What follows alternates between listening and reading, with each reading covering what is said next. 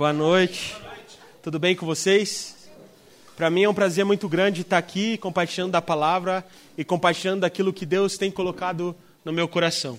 Eu não sei se você foi, mas eu fui muito impactado por esse acampamento. Quem foi impactado aí, levanta a mão. Cara, eu tô ficando velho, cara. Eu tenho 24 anos. E, e toda vez, toda vez que falam a palavra acampamento já me dá uma dor nas costas. Eu já fico pensando naquele banheiro sujo que eu vou ter que tomar banho. E todo final de noite, todo final de culto, eu fico pensando: nossa, bem que eu podia ir para casa agora e voltar só amanhã. Mas é incrível como, como Deus usa os acampamentos, cara. É incrível como Deus faz, a, faz as coisas em acampamentos, cara. Eu conheci Jesus em um acampamento, eu acredito que muitos aqui têm a mesma história. E é muito bom sempre separar um momentinho no nosso carnaval. Momentinho não, né? Momentão. Quatro dias, cinco dias para estar tá ouvindo mais de Deus. E nesses dias eu fui muito impactado pelas palavras, tanto da Ana Isaura quanto do Alexandre. Mas talvez algo que mais mexeu comigo foi perceber que, apesar de serem duas pessoas totalmente diferentes, de cidades diferentes, estados diferentes, pregando palavras diferentes, ao mesmo tempo pregaram coisas que se complementaram. Nas duas pregações da Nisaura, ela usou como tema o texto de Apocalipse 21. E talvez aquilo que mais falou ao meu coração foi o momento em que ela falou que nós, como cristãos, como filhos de Deus, podemos viver sim o céu aqui na terra. E só depende de nós, obedecemos os preceitos do Senhor. Talvez você não tenha percebido, mas a palavra do Alexandre complementou muito com isso. Porque ele usou o exemplo de Elias e o exemplo de Daniel. Ele disse que nós, assim como Elias, devemos concentrar a nossa mente, a nossa energia, os nossos pensamentos naquilo que é do Senhor. Porque quando fazemos isso, nos mantemos focados no que realmente importa e conseguimos viver o céu aqui na terra. No exemplo que ele deu de Daniel, a gente pode perceber que nós, como cristãos, devemos obedecer os preceitos do Senhor, custe o que custar. Porque quando obedecemos, conseguimos ver as consequências disso na nossa própria vida. Irmãos, assim como a Ana falou nas pregações, não há barreiras para vivermos o céu aqui na terra. A única coisa que nos impede de viver isso somos nós mesmos. São as nossas atitudes. É o nosso coração que não quer seguir o Senhor. E para notear essa pregação no dia de hoje, nessa noite, na verdade, eu gostaria de fazer uma pergunta para você. Eu gostaria que você refletisse nessa pergunta durante toda a pregação. Será que você tem vivido uma vida onde Deus e a sua vontade são prioridades na sua vida? Sabe, uma das coisas que a Ana falou, vou falar o nome dela várias, várias vezes aqui, que ficou no meu coração é: Deus não aceita ser segundo onde ele pode ser primeiro. Sabe, ou Deus é tudo para nós, ou ele não é nada. É por isso que tem muita gente vivendo uma vida que prioriza a sua vontade, não prioriza a vontade de Deus. Tem muita gente que não prioriza os preceitos do Senhor e vive sempre nessa corda bamba e vive sempre pedindo socorro e ajuda, porque não consegue ser constante. Sabe por quê, irmãos? Porque nós ainda não percebemos que devemos viver uma vida em frente a uma plateia de um homem só. E esse homem é o Senhor. E se nós estamos agradando ao Senhor, é isso que importa. Pois quando agradamos ao Senhor com aquilo que fazemos, temos atitudes que fazem bem para nós mesmos. Sabe, por muito tempo eu fui prisioneiro de uma religião. Por muito tempo eu parecia um cego, porque eu vivia os preceitos, mas não vivia esses preceitos com todo o meu coração. Eu posso dizer que eu amava a igreja, mas olhando para trás, eu percebo que na verdade eu não amava Jesus. Foi quando eu passei a amar Jesus, foi quando eu passei a buscar a Jesus de verdade, que eu encontrei a verdadeira vida.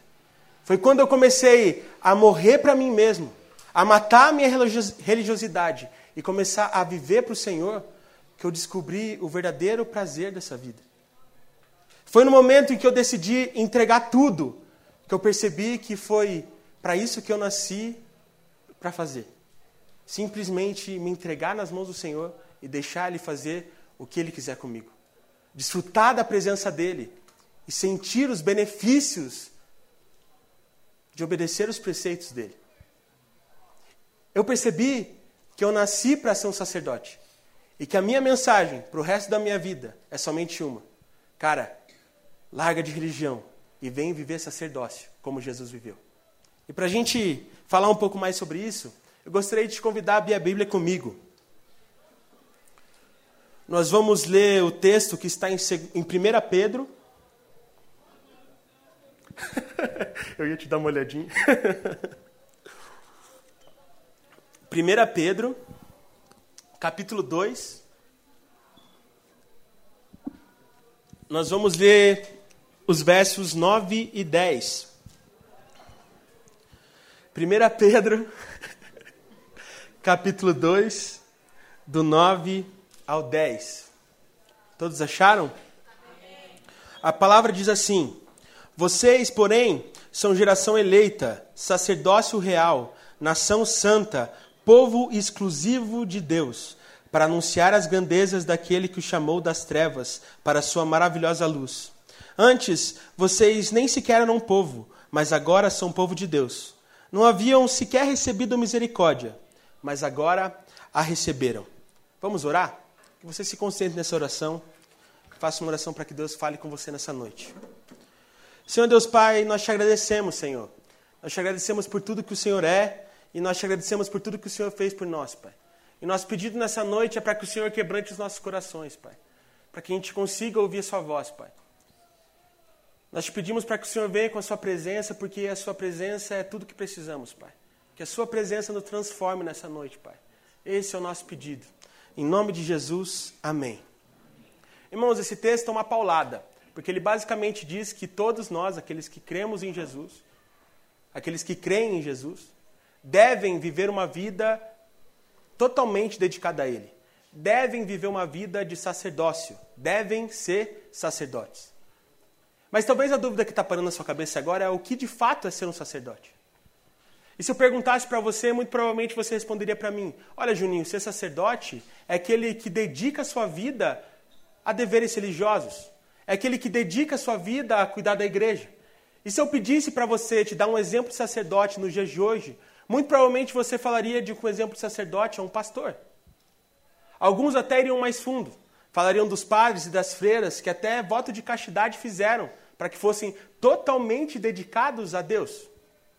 Mas eu acredito que o Senhor, nesses últimos tempos, tem nos levado a parar de olhar para o sacerdócio dessa maneira religiosa.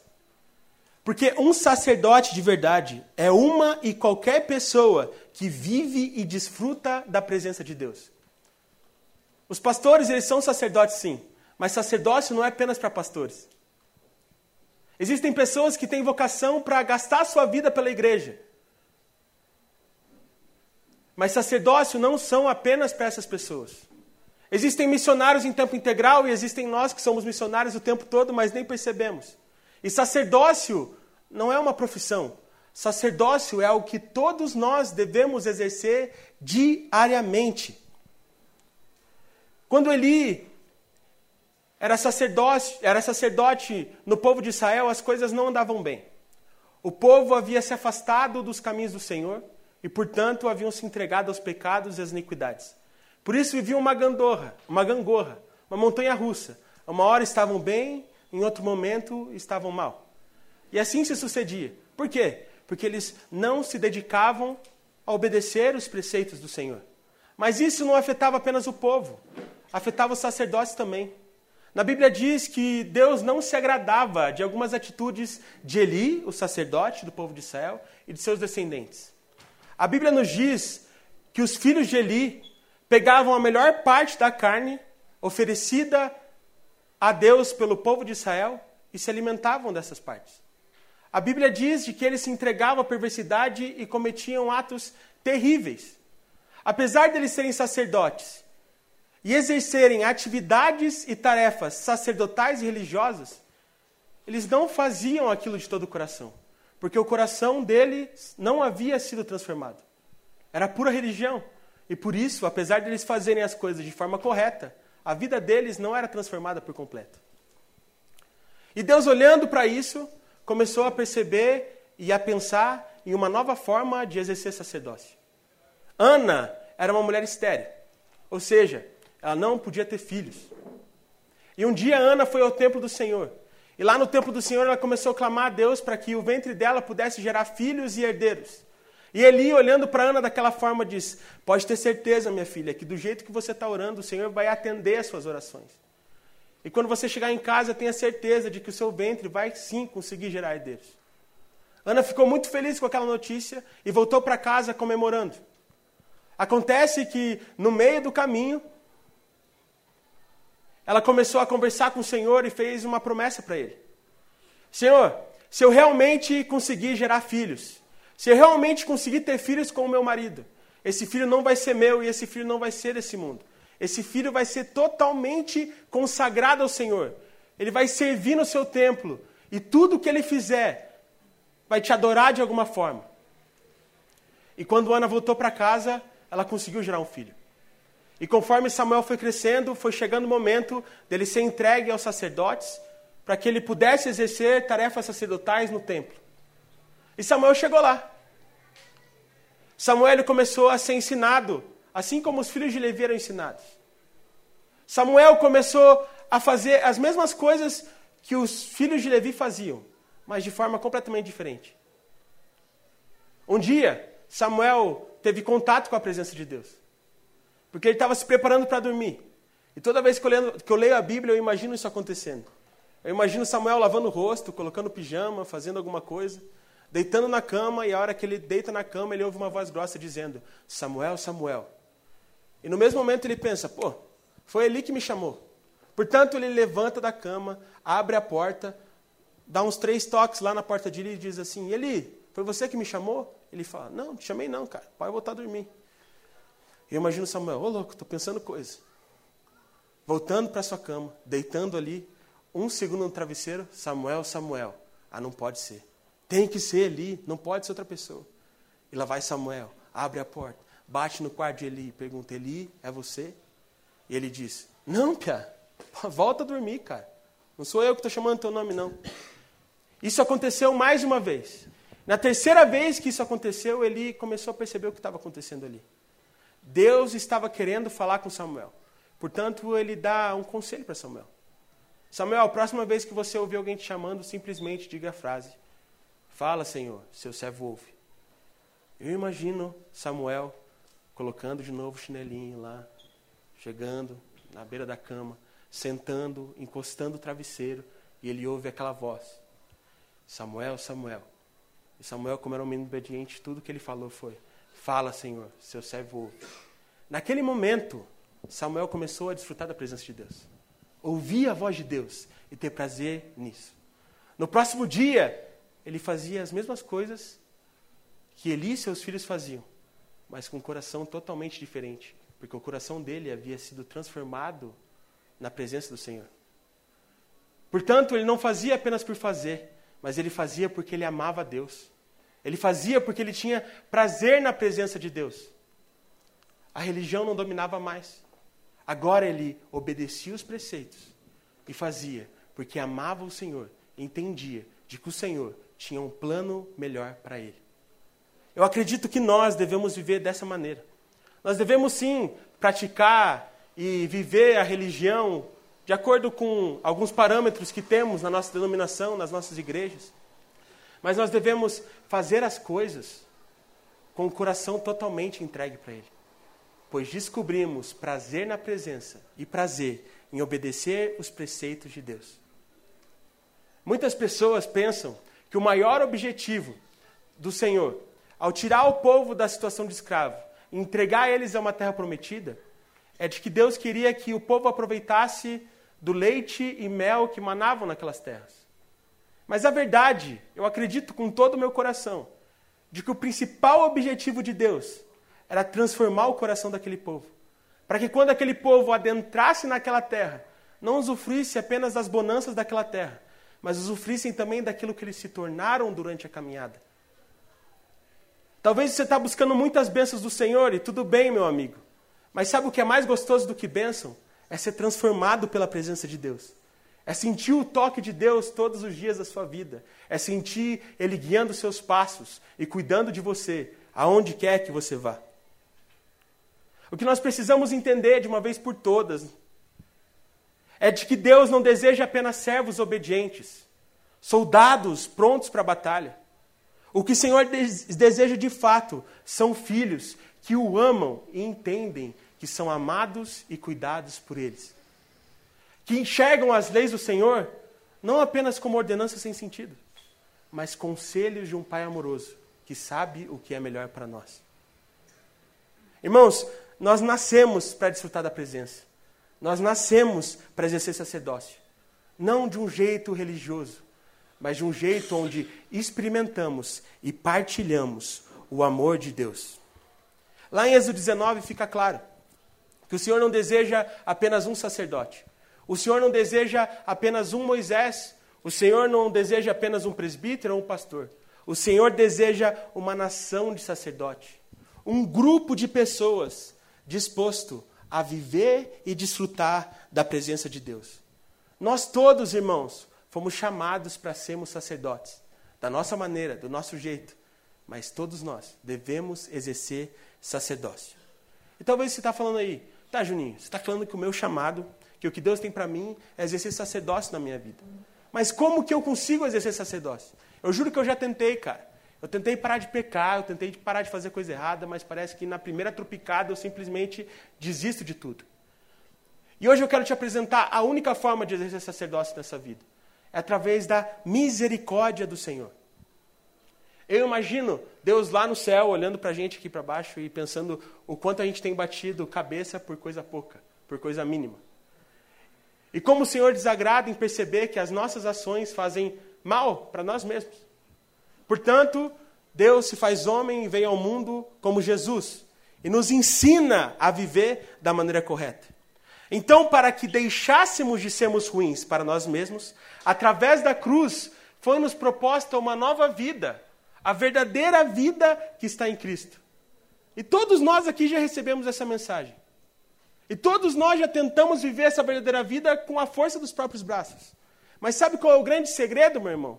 Só dá para viver essa nova vida em Cristo se nos apegarmos à presença de Deus. Muitas pessoas, quando olham para a cruz de Jesus, enxergam apenas perdão dos seus pecados. E é óbvio que nós devemos enxergar na cruz de Jesus perdão dos nossos pecados. Mas nós devemos enxergar também o véu rasgado. Quando Jesus morreu por nós naquela cruz, significou de que a partir de agora nós podemos adentrar no lugar santíssimo, contemplar o Senhor com os nossos próprios olhos, tocar as vestes dele e ser tocado por ele. Irmãos, como é prazeroso estar na presença de Deus. Talvez você pense que sempre foi fácil assim, mas a verdade é que nunca foi fácil. No Velho Testamento, estar na presença de Deus. O templo do Senhor era dividido em três partes: o pátio, onde muitas pessoas podiam transitar ali. Apenas aqueles que eram considerados impuros não podiam transitar naquele lugar. Dentro do templo também havia o lugar santo. No lugar santo, só sacerdotes poderiam estar ali exercendo tarefas sacerdotais. Mas para entrar no lugar santíssimo, no lugar onde Deus se mostrava, no lugar onde Deus falava, a coisa era bem mais difícil, meu irmão. Só o sumo sacerdote podia entrar ali. Uma vez por ano. Ele tinha que fazer várias coisas para que ele pudesse ser digno da presença de Deus naquele lugar. Não há prova nenhuma de que isso acontecia, mas muitos pregadores utilizam disso para expressar qual era o zelo do sumo sacerdote para entrar no lugar, no lugar santíssimo. Alguns dizem de que o sumo sacerdote amarrava uma corda na cintura e pendurava um sino aqui. E deixava a outra ponta da corda na mão do sacerdote. E aí lá ia o sumo sacerdote, andando com toda a calma do mundo, com medo de morrer na presença de Deus. E talvez você está perguntando, Juninho, mas por que o sino? Porque o sino era a única forma de saber se o sacerdote, se o sumo sacerdote havia morrido na presença de Deus ou não. Porque quando a pessoa morria na presença de Deus, como quando o sumo sacerdote morria na presença de Deus, ele caía e o sino tocava. E os sacerdotes que estavam na outra ponta da corda sabiam que podiam, que tinham que puxar, porque o sumo sacerdote tinha morrido na presença do Senhor. Agora, irmão, a gente não precisa pendurar corda. É só a gente fechar o olho e pedir pela presença dele. Mas muitos de nós valorizamos diversas outras coisas e não a presença de Deus. Eu não sei se você é igual a mim, mas às vezes eu me pego assistindo um monte de vídeo no YouTube que eu nem estou gostando. Às vezes eu me pego assistindo stories no Instagram de pessoa que eu nem gosto, fico só falando mal dela enquanto estou vendo Instagram. O tanto de tempo que a gente perde com tanta coisa inútil, sabe por quê? Porque nós não priorizamos a presença de Jesus. Nós não priorizamos o véu rasgado. Portanto, não exercemos o sacerdócio. Mas eu sei porque a gente foge da presença. Porque a presença é o lugar onde a gente morre e ele vive.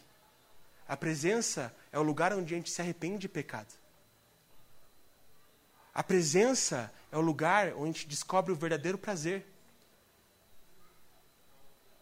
Mas muitos de nós não querem desfrutar isso, disso, assim como o povo de Israel não queria desfrutar também.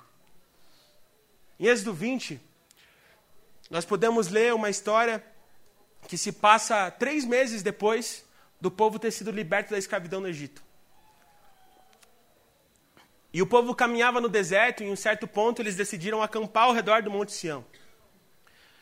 E Deus toca o coração de Moisés e diz: Moisés, vem aqui, suba o monte, para que aqui você possa me adorar e sentir a minha presença. E lá foi Moisés, subiu o monte. E quando Moisés chegou no topo daquele monte, a presença de Deus veio. Só que, irmão, não era coisa bonitinha. A Bíblia diz que uma nuvem densa e cinza cobriu aquele monte. Tinha muito raio, muito trovão, muita chuva, muito vento. O povo olhou aquilo e ficou assustado. Ficou com medo. O monte tremia. E o povo percebeu que a presença de Deus era coisa seríssima. Quando Moisés desceu o monte e foi falar para o povo, sabe o que o povo disse para Moisés? Ó oh, Moisés, nós não queremos saber da presença de Deus, não, cara. Olha como o negócio é feio aí. A gente não quer morrer, Moisés. E Moisés começou a tentar instruí-los. Falar: Ó, oh, pessoal, não precisa ter medo. Deus veio desse jeito para prová-los, para que o temor de Deus esteja em vocês e para que sejam livres do pecado. E apesar do povo ouvir que eles não deveriam ter medo, eles simplesmente se afastaram e não buscaram a presença de Deus e disseram: Ó oh, Moisés, te vira. E é o que muitos de nós fazemos. Muitos de nós, quando começamos uma caminhada séria com Jesus, começamos a perceber que temos que morrer para nós mesmos. Começamos a perceber que temos que deixar o pecado. E nós não queremos pagar o preço disso. Nós não queremos pagar o preço para subir o monte e sentir a presença de Deus. Daí sabe o que a gente faz? Aí, ó, Guilherme, sobe lá para mim. Aí, Laís, sobe lá e me conta como foi. Aí, pastor, você não recebe para isso? Sobe lá no monte e conta o que Deus tem para minha vida. Aí, ó líder de célula, sobe lá e vem ver. Mas, irmãos, só desfruta da presença do Senhor quem está disposto a pagar o preço de conhecê-lo. Por isso, que o dever de buscar o Senhor não é apenas do pastor, não é apenas do ministro do louvor, não é apenas do presbítero, é de todos nós. Sabe por quê? Porque quando desfrutamos da presença, encontramos o verdadeiro prazer. E quando encontramos o verdadeiro prazer, nós entendemos de que o prazer do pecado é enganoso demais para nós. E talvez você tenha percebido que apesar de seu chamado ser um sacerdote, esse chamado não parece ser atraente. Porque eu acabei de falar para você que, cara, você vai ter que morrer na presença de Deus. Eu acabei de falar para você que você vai ter que deixar pecado de lado. Sabe, na verdade, olhando de fora, ser sacerdote parece ser algo meio chato. Parece que aquele que exerce sacerdócio não aproveita de verdade a vida. Mas outra coisa que Ana falou que você precisa perceber é que Deus colocou dentro de você uma sede por eternidade. É como se Deus tivesse colocado dentro de você um buraco que só Ele pode completar. É como se Deus colocasse você dentro dentro de você um vazio onde só Ele pode encher. É como se o seu corpo fosse uma jarra e só a água que vem do Senhor pode preencher ela como um todo. É por isso que tem muita gente que fica correndo atrás de dinheiro e parece que quanto mais dinheiro tem, mais vazio se sente. É por isso que tem muita gente que fica procurando trabalho e quando parece que chegou no trabalho dos sonhos e que tudo vai dar certo, percebe de que o trabalho não é tudo que ela precisava. É por isso que tem gente que gasta uma grana com maquiagem e, e fica horas ali se maquiando. E assim como a Ana diz, eu não sou contra maquiagem, pode usar. Mas parece que quanto mais maquiada tá, mais vazia tá por dentro. É por isso que tem muita gente que gasta muito dinheiro com roupa. E quanto mais bem vestido, mais destruído por dentro ela está. É por isso que tem muita gente se entregando para qualquer um, buscando relacionamento, buscando alguém que a complete. Mas, amigo, a única coisa que vai te contemplar é Jesus habitando dentro de você. É quando você decidir morrer para si e viver para Ele. É quando você decidir viver uma vida completamente dedicada ao Senhor. Porque quando vivemos uma vida dedicada a Ele, nos tornamos alguém melhor para nós mesmos e para aqueles que estão ao nosso redor. Cara, eu lembro que quando eu comecei a conhecer Jesus, eu me esbaldava, cara. E eu nem precisava me esforçar demais para fazer coisas melhores. Eu nem precisava me esforçar demais para pensar melhores pensamentos em relação a mim mesmo. Cara, eu nem precisava pensar para me sentir bem comigo. Porque Cristo começou a habitar o meu ser. E a transformação que ele gerou em mim foi algo tremendo. Talvez nem tenha sido visível para as pessoas no primeiro momento. Mas eu estava lá cantando Laura Sogueles o dia inteiro. Cara, é incrível se entregar ao Senhor. É incrível desfrutar da presença dEle. E se você não sentiu na presença do Senhor, desculpa, meu irmão. Se você não sentiu prazer na presença do Senhor, desculpa, meu irmão. Você ainda não conhece quem Ele é. Você ainda não desfrutou da presença do seu Senhor. Eu vejo muitas pessoas culpando o vazio que sentem dentro delas, colocando a culpa do vazio que sentem dentro delas na sociedade. Falam, oh, a sociedade está muito violenta, está muito agressiva. Você já viu o Facebook, mano? Está todo mundo se matando lá. E coloca a culpa na sociedade do vazio que está aqui dentro. Eu vejo muita gente culpando a igreja. A igreja é um lugar de hipócrita, é por isso que eu não consigo preencher o meu vazio com Jesus. Eu vejo muita gente culpando, culpando o conselho, culpando o presbítero, culpando o líder de célula. Mas sabe qual é o real problema da sociedade, meu amigo? Sabe qual é o real problema da igreja? Sabe qual é o seu real problema? É de que você não tem vivido uma vida dedicada a obedecer os preceitos do Senhor e a desfrutar da presença de Deus. Meu irmão, se tem, um mal, se tem algo que a presença de Jesus faz, é entender de que você é o errado da história. É entender de que só depende de você buscar nele e se encher da água da vida e viver a verdadeira vida. Mas tem muita gente que está tentando fazer isso. Tem muita gente que está tentando viver essa vida, viver a verdadeira vida do jeito errado. Porque tenta sozinho e tenta com os próprios braços. Cara, eu quando era adolescente, eu lembro que eu ia para o retiro. Nossa, retiro é bem coisa de outras denominações, né? Eu ia para o acampamento eu chegava no acampamento e eu começava a sentir Deus. Eu falava, caraca, cara, Deus mora em Piraquara, velho, porque parece que ele tá. Só quando eu venho para cá que ele aparece. e eu lembro que eu ouvia a pregação do pastor e parecia que algo dentro de mim falava, cara, eu tenho que ir nesse apelo. Eu já fui 13 vezes, mas eu preciso ir nesse dessa vez.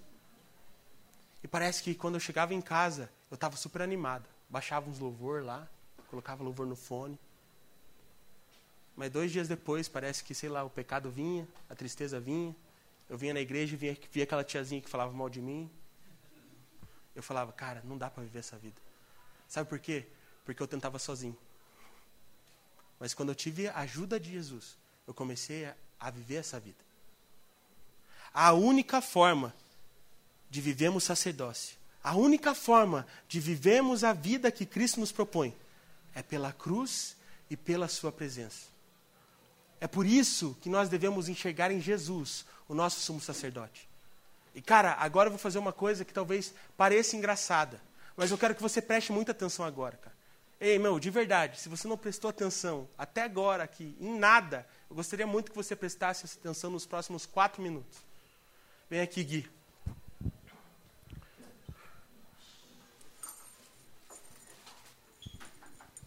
Eu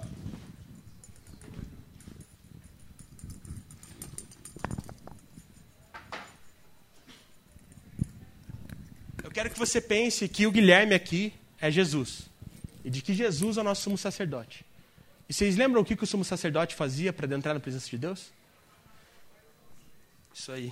Ele amarrava a corda na cintura e deixava que o outro sacerdote ficasse com a ponta.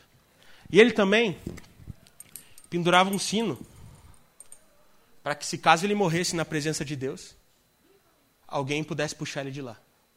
E Jesus caminhava, cara. E Jesus caminhava fazendo a vontade de Deus, cara. Jesus caminhava na presença do Senhor. E tudo que Jesus fazia, ele fazia porque ele via Deus fazendo. E cara, Jesus ele sofreu, Jesus ele ouviu besteira, Jesus ouviu mentira o tempo todo, mas permaneceu na presença de Deus e fazendo a vontade dele. Quando Jesus foi para aquela cruz, cara, ele estava no lugar santíssimo.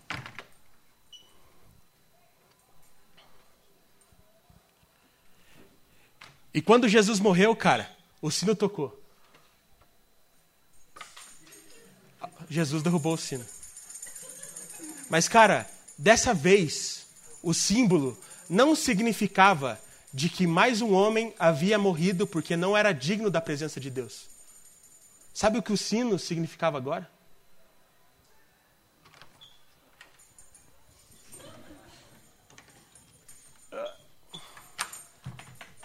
Desisto. De que qualquer um pode viver na presença dele. Cara, a porta se abriu, velho. Se escancarou. Só depende de você viver isso, cara. Só depende de você desfrutar da presença de Deus. Mas sabe o que acontece? Você tenta viver a tua vida assim. Vencer o pecado assim, sozinho. Sendo que você pode entrar na presença de Deus e abraçar Ele, cara. Sendo que você pode contar quando você está triste. Cara, se teve uma coisa que eu descobri é que Jesus é um ótimo enxugador de lágrimas, cara. Cara, quando você desfruta da presença de Deus, o próprio Cristo começa a habitar dentro de você. E as coisas são renovadas. É por isso que eu digo, cara. Se você quer viver uma nova vida a partir desse acampamento, não se apegue aos seus líderes, não se apegue à sua igreja, não se apegue a essas coisas, se apegue apenas à presença de Deus. Eu percebo, cara, segura aqui para mim. Opa. E eu percebo, cara, que tem muita gente aqui magoada com a igreja. Eu percebo que tem muita gente aqui que não consegue vencer o pecado. Eu percebo que tem muita gente aqui que tem um passado que parece que aprisiona e que não consegue sair. Cara, isso é nítido. Mas, mano, Jesus não te convida para viver uma vida assim. Jesus te convida a viver uma vida livre dessas coisas, porque ele morreu para que você pudesse ser livre. Desfrutar da presença de Deus e do prazer que é viver uma vida centrada nos preceitos de Deus. Você pode fechar seu olho e baixar sua cabeça? E agora eu queria que todo mundo que está aqui realmente fechasse o olho e baixasse sua cabeça. E cara, eu não queria que você conversasse com as pessoas que estão do seu lado agora. Eu queria que você se conversasse, se conversasse apenas com Deus. E mano, eu não estou falando isso para te acusar, porque eu também já fui. Talvez hoje você descobriu que você é um religioso, cara. Talvez hoje você descobriu que você não conhece Jesus de verdade, cara. Talvez hoje você percebeu o vazio dentro de você e você quer preencher. E talvez nos últimos tempos, cara, você tenha tentado preencher isso com diversas coisas. E hoje eu te passei a fórmula: se entregar à presença de Deus. E o meu convite para você hoje, cara, é viver uma nova vida mas uma nova vida que só pode ser vivida quando você desfruta da presença do Senhor. Cara, eu quero fazer um convite para você. E se você quer preencher o seu vazio, se você quer começar a viver uma vida verdadeira, enquanto eu toco o sino, eu quero que você fique aí parado no seu lugar e levante a sua mão. Um, dois, três. É um convite para todos. É um convite para pecadores. É um convite para aqueles que são sujos. É um convite para aqueles que são desacreditados. É um convite para todo tipo de gente, porque Jesus não exclui ninguém. Jesus quer mostrar na presença dele o quanto ele te ama. E só depende de você, meu amigo. Só depende de você fazer as coisas diferentes. Nesse momento, você que levantou a mão, eu quero que você fique de pé. E eu quero, te, eu quero pedir para alguns líderes, como o Guilherme, a Laís, o Geller, o Matos. A gente quer orar por você, cara. E você não vai sair daqui sem receber uma oração. E tenha plena certeza, cara, que a partir da presença de Deus, tudo pode ser renovado e restaurado na sua vida. Se você está sentado e não fez essa decisão ainda, cara, tente buscar a presença de Deus agora, enquanto a gente ouve o piano tocar.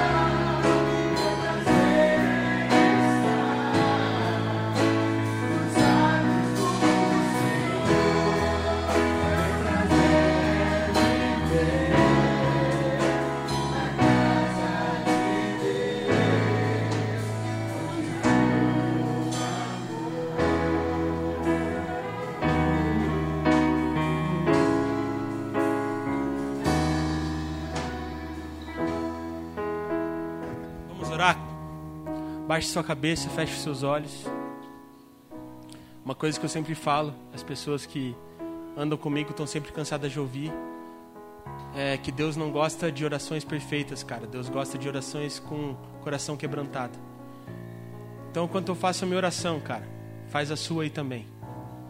Senhor Deus Pai, nós te agradecemos, Deus, por tudo que o Senhor fez e ainda faz por nós, Pai. Nós te agradecemos pelo seu amor, Pai. E hoje nós queremos sair daqui preenchidos, Pai. Mas nós não queremos permanecer preenchidos por pouco tempo. Porque hoje nós temos a compreensão de que a única coisa que nos preenche é a Sua presença. Pai, que o Senhor nos capacite, Pai, e nos ajude a te buscar diariamente, para que diariamente a gente seja transformado, se tornando em alguém cada vez mais parecido com Jesus. É isso que eu te peço, Senhor. Em nome do Senhor Jesus. Amém.